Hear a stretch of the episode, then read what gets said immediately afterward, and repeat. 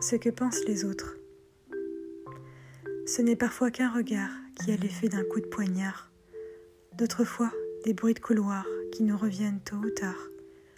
On pense que pour bien faire il faut plaire, que ce soit nos confrères, nos pères et nos mères. Tu entends, cette voie n'est pas pour toi, tu devrais plutôt prendre ce chemin-là.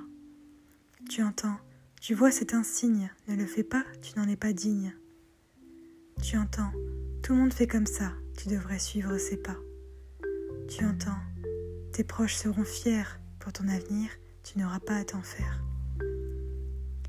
Ce sont parfois des idées bienveillantes, parfois des paroles jalousantes.